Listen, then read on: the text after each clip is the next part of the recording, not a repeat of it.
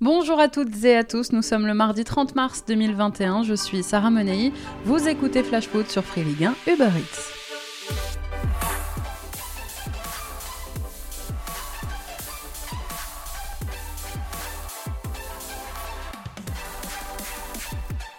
J-7 avant le choc entre le Paris Saint-Germain et le Bayern Munich en quart de finale de Ligue des Champions. À quelques jours de ce rendez-vous très important, quelques bonnes nouvelles se profilent pour les Parisiens. Touché au genou droit avec la Pologne, Robert Lewandowski sera indisponible au minimum entre 5 et 10 jours. Le meilleur buteur européen du moment va manquer demain soir à Wembley avec la Pologne une rencontre contre l'Angleterre dans le cadre des qualifications pour la Coupe du Monde 2022. Samedi prochain, en Bundesliga, il devrait aussi manquer un match très important contre le RB Leipzig, mais Lewandowski pourrait surtout manquer le quart de finale à l'Etihad face au PSG mercredi prochain. Et ça, on va pas se mentir, ce serait une bonne nouvelle pour Mauricio Pochettino. Côté parisien, justement, Mauro Icardi va mieux. Blessé à la cuisse mi-mars en Coupe de France, l'Argentin a repris l'entraînement au camp des loges. Il pourrait être présent dès ce week-end pour affronter le LOSC en championnat. Initialement appelé en sélection italienne, Moiskin, je vous le disais, était revenu rapidement à Paris en raison d'une fatigue musculaire.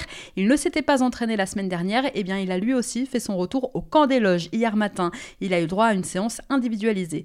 Abdou Diallo, lui, qui a honoré sa première sélection avec le Sénégal au Congo-Brazzaville vendredi dernier, ne jouera pas ce soir contre les Swatini en raison d'un léger souci physique.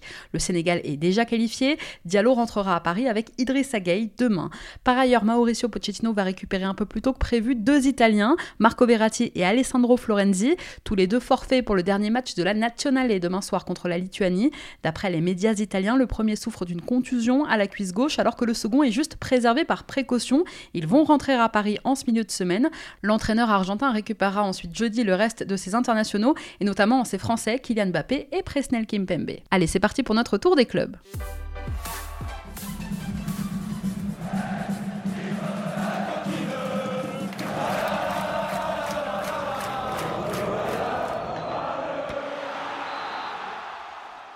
Angers, après l'annonce du départ de Stéphane Moulin en fin de saison, Sébastien Larcier, le directeur sportif du club, a plusieurs chantiers à gérer. Dans le courant de la semaine prochaine, il devrait présenter une shortlist d'entraîneurs au président Saïd Chaban. Cet été, Loïc Chalier, ancien membre de la cellule de recrutement du DFCO, pourrait aussi venir renforcer celle du SCO. À Bordeaux aussi, ça va être le grand chantier cet été. Entre la situation de Jean-Louis Gasset, dont on n'est pas sûr qu'il restera, et les nombreux joueurs bordelais qui arrivent en fin de contrat, beaucoup de choses restent à régler pour le directeur sportif bordelais Alain Roche. Une situation en particulier attise les crispations, c'est celle d'Atem Ben Arfa. Sous contrat jusqu'en juin prochain, le milieu offensif des Girondins dispose d'une option pour une année supplémentaire, mais avant de se réengager avec Bordeaux, Ben Arfa souhaiterait d'abord connaître l'identité évidemment de l'entraîneur de la saison prochaine. Trop de choses venaient dans ma tête, pourquoi ça, pourquoi ça, ça, pourquoi ça, pourquoi ça. Je, me posais des questions et je voyais les gens ne se posaient pas de questions. Je disais pourquoi je me poser des questions, je suis bizarre ou quoi? Et je me posais beaucoup, beaucoup de questions. À Dijon, Olivier Delcourt doit lui aussi préparer le futur du DFCO avec une descente en Ligue 2 quasiment actée. L'un des axes principaux de restructuration pour la saison prochaine va concerner le secteur du recrutement. Selon les informations de l'équipe, cette semaine, deux noms sont sur la shortlist du président Delcourt pour diriger cette cellule. Julien Cordonnier, bien connu en Ligue 2 en tant qu'ancien directeur sportif de l'US Orléans et qui travaille aujourd'hui à l'AS Saint-Etienne, et Gérald Passy, qui lui a collaboré dans le passé avec l'OGC Nice et l'AS Monaco. Une légende à la gaillette. Francesco Totti est toujours dans le circuit. L'ancien capitaine emblématique de la Roma s'est reconverti agent de joueur. Totti, depuis l'arrêt de sa carrière il y a 4 ans maintenant, a créé deux sociétés. L'une dédiée au management de sportifs et principalement concentrée sur de jeunes espoirs. L'autre dédiée à la détection de ces jeunes joueurs. En France, il gère notamment la carrière de l'attaquant lançois Arnaud Calimundo, mais aussi la carrière de l'international espoir de Lorient Armand Lorienté. À Lille, Mike Maignan suscite les convoitises, ce qui n'est pas franchement une surprise au vu de ses prestations ces deux dernières saisons. Eh bien, on apprend cette semaine que trois clubs en particulier seraient intéressés. L'AC Milan, Tottenham et le Borussia Dortmund seraient tous les trois sur les rangs pour attirer l'international français cet été, à un an de la fin de son contrat avec le LOSC. Aujourd'hui, les dirigeants lillois demanderaient 25 millions d'euros pour libérer leur gardien de 25 ans. Et puis à noter qu'après avoir battu la Norvège 2-0, ce soir la Turquie, emmenée par Burak Yilmaz et par Yusuf Yazidze, leader de son groupe G de qualif pour la Coupe du Monde 2022, affronte la Lettonie. Objectif, faire la passe de 3 pour conserver la tête de son groupe. Turquie-Lettonie, coup d'envoi 20h45. Il y a quelques jours, la Cour administrative d'appel de Nantes a validé la décision de première instance qui condamnait Lorient, il y a deux ans, à un redressement fiscal et reprochait au club lorientais d'avoir intégré au résultat de la société plus de 430 000 euros de frais de déplacement du président Loïc Ferry, notamment entre sa résidence principale à Londres et la Bretagne, des trajets effectués entre 2010 et 2012. Selon le club, ces dépenses, principalement donc des trajets du président, qui ont été passés depuis en note de frais, ont été réalisées dans l'intérêt du club pour permettre par exemple de faciliter le transfert de joueurs en provenance ou à destination de clubs anglais ou encore de mettre en place un partenariat avec un fonds d'investissement britannique. Argument rejeté, la Cour administrative d'appel de Nantes a estimé que la prise en charge de tels frais ne peuvent être regardés comme étant réalisés dans l'intérêt du club. La juridiction a donc décidé que la déduction de ces dépenses constituait un acte anormal de gestion.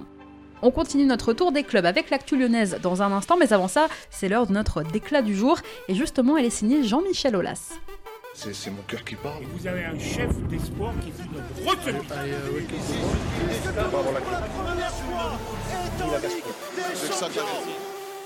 Le président de l'OL fait la une de France Football cette semaine. En poste depuis près de 34 ans maintenant, Jean-Michel Aulas a été élu parmi les 30 meilleurs présidents de clubs français depuis l'après-guerre. Aulas arrive en tête de ce classement établi par France Foot, qui s'est appuyé sur différents critères pour l'établir vision, palmarès, code de sympathie, esprit bâtisseur, impact international et longévité. Alors à cette occasion, le président lyonnais s'est longuement confié, et notamment sur un milieu dans lequel, on le sait, les pièges sont nombreux. Jean-Michel Aulas estime aujourd'hui avoir réussi à esquiver les mauvais coups, notamment grâce à son éducation, je le cite, mes parents étaient profs de français et de maths, avec une culture extrêmement rigoureuse, plutôt à gauche. Pour eux, l'argent était suspect et ça m'a servi. Comme je réussissais dans mon entreprise, je n'avais pas besoin de toujours plus d'argent ou de gloire personnelle. Il y a des voyous dans notre sport. Il m'est arrivé de craindre pour la sécurité de ma famille parce que j'avais résisté à une proposition malhonnête. Heureusement, je suis entourée d'un homme extraordinaire, Vincent Ponceau, le directeur général du foot à l'OL, qui veille à tout. J'ai aussi deux incorruptibles aux finances et aux négociations de contrats qui m'alertent au moindre élément louche. Le fait d'être côté en bourse nous protège. Si nous avons une faiblesse, elle est repérée, comme ça, je dors mieux. Alors que le président lyonnais a fêté ses 72 ans il y a quelques jours, la question de sa succession évidemment se pose, mais toujours dans cet entretien pour France Football, Jean-Michel Aulas ne s'est dit pas prêt à raccrocher. Allez, justement, on reprend notre tour des clubs, direction Lyon. L'OL qui continue d'œuvrer pour sa communauté. Ces derniers jours, le club a distribué près de 3000 repas aux étudiants lyonnais. La crise sanitaire liée à la pandémie a énormément impacté, on le sait, les étudiants qui sont plus que jamais en difficulté. Alors en association avec le Crous, l'OL a distribué des repas mais aussi 3000 places pour les matchs de la saison prochaine. Aussi, on a appris que le week-end prochain, l'OL jouant à l'extérieur, à Bollard, le groupe Ama Stadium va se transformer en énorme centre de vaccination avec médecins, infirmiers et pompiers lyonnais. Comme le Vélodrome, finalement, le Stade des Lyonnais va accueillir en trois jours environ 3000 candidats à la vaccination. Une autre campagne est prévue le 17 avril pendant que les Lyonnais joueront encore une fois à l'extérieur à la Beaujoire. Dernière info lyonnaise, côté terrain justement, arrivant en fin de contrat à l'OL, Marcelo a prolongé cette semaine son contrat de deux ans supplémentaires, soit jusqu'en 2023.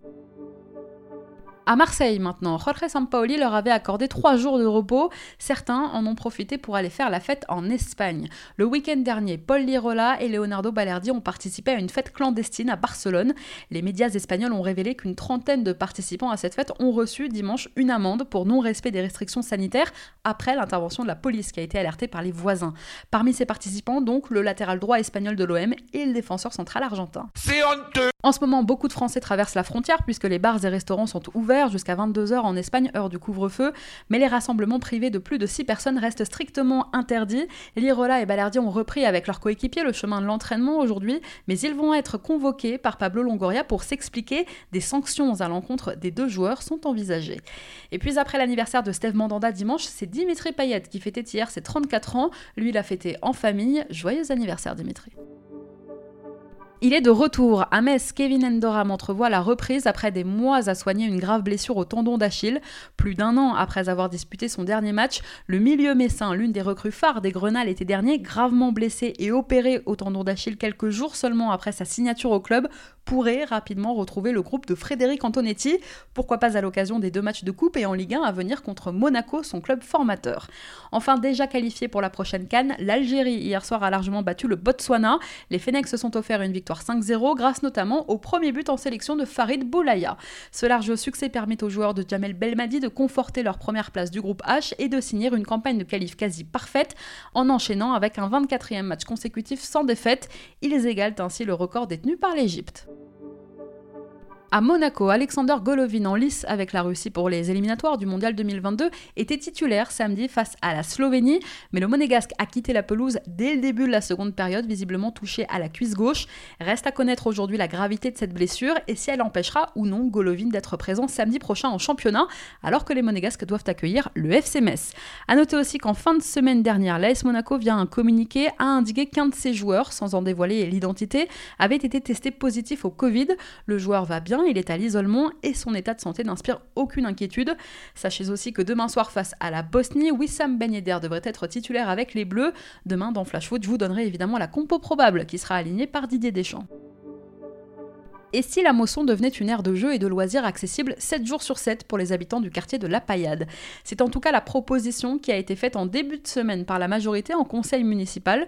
Lorsque le MHSC aura déménagé à Pérol dans son nouveau stade, le stade Louis-Nicolin, la Mosson pourrait devenir une zone avec des équipements de sport et de loisirs. Mais la difficulté pour le moment pour le maire de Montpellier reste de trouver le bon projet puisque la Mosson se trouve actuellement en zone rouge, zone inondable.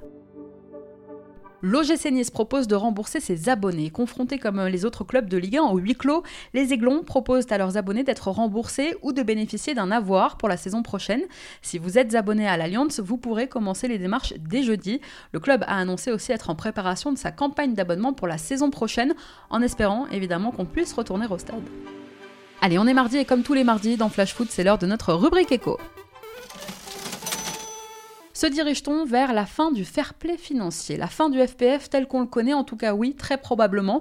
Le président de l'UEFA, Alexander Tseferin, conscient de ne pas pouvoir freiner les dépenses des clubs, devrait, dans les prochaines semaines, si ce n'est jours, annoncer de nouvelles règles plus souples, semble-t-il.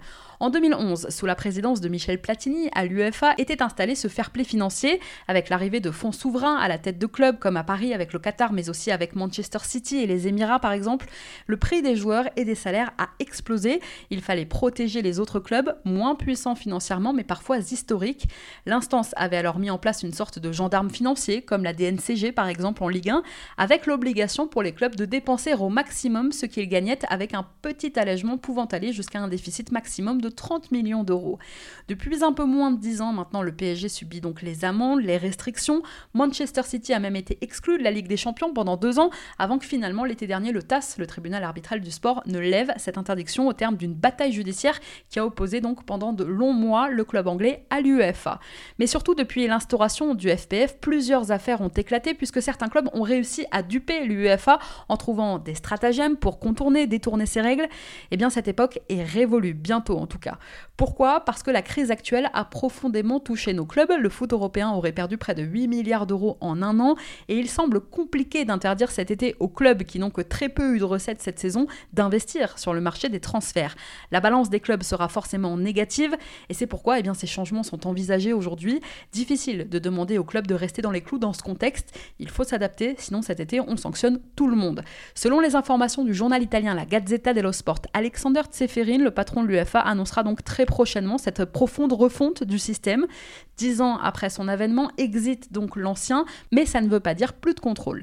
Freiner les dépenses semble impossible, d'accord, mais l'UEFA songe aujourd'hui à contrôler les salaires et les transferts. Si ce n'est via des pénalités, l'UEFA réfléchirait à maintenir un semblant d'équité par le biais peut-être d'un salarié cap, c'est-à-dire d'un plafonnement salarial ou plus réaliste en créant une nouvelle taxe imposée au-delà d'un certain montant de transfert ou de salaire. Finalement, la réforme de Michel Platini n'aura jamais vraiment su imposer sa loi en disant on a en exclusivité une réaction de Nasser El-Khalifi. Cette magnifique, historique euh, soirée, mais euh, ce soir, euh, vraiment, je ne peux pas qu'est-ce que je veux dire? Parce que vraiment, c'est une soirée magnifique pour nous. Allez, on reprend notre tour des clubs. Avec des nouvelles du Nîmes Olympique, alors que l'équipe de Pascal Planck disputera dimanche prochain face au Vert un match très important pour le maintien, Lamine Fomba sera absent, suspendu. C'est Lucado qui devrait retrouver une place de titulaire au milieu.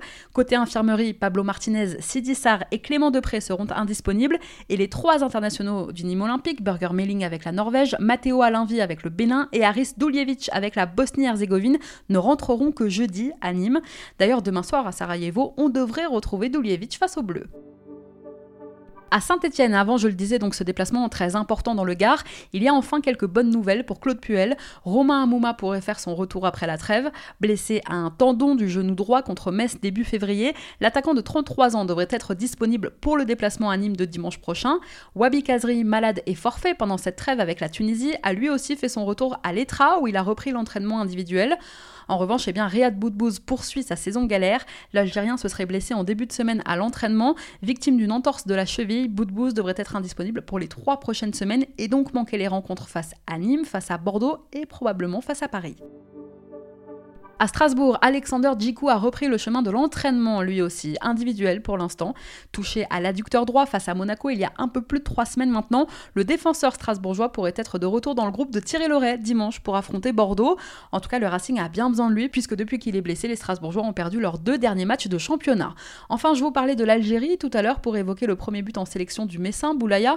Eh bien, sachez aussi qu'hier face au Botswana, le gardien strasbourgeois Alexandre Oukidja a été choisi pour démarrer dans les cages à la place de En ce moment même, c'est la Serbie de Stéphane Mitrovic qui affronte l'Azerbaïdjan. L'objectif, conserver la tête du groupe A de ses qualifs pour la Coupe du Monde 2022, tête du groupe A que les Serbes se disputent avec les Portugais qui affrontent eux le Luxembourg un peu plus tard dans la soirée à 20h45. Merci à tous d'avoir été avec nous, c'était Sarah Menei. Vous écoutiez Flash Food sur Free Ligue 1 Uber Eats. On se retrouve demain, on parlera de ce Bosnie-France qui vous attend. Très belle soirée à tous.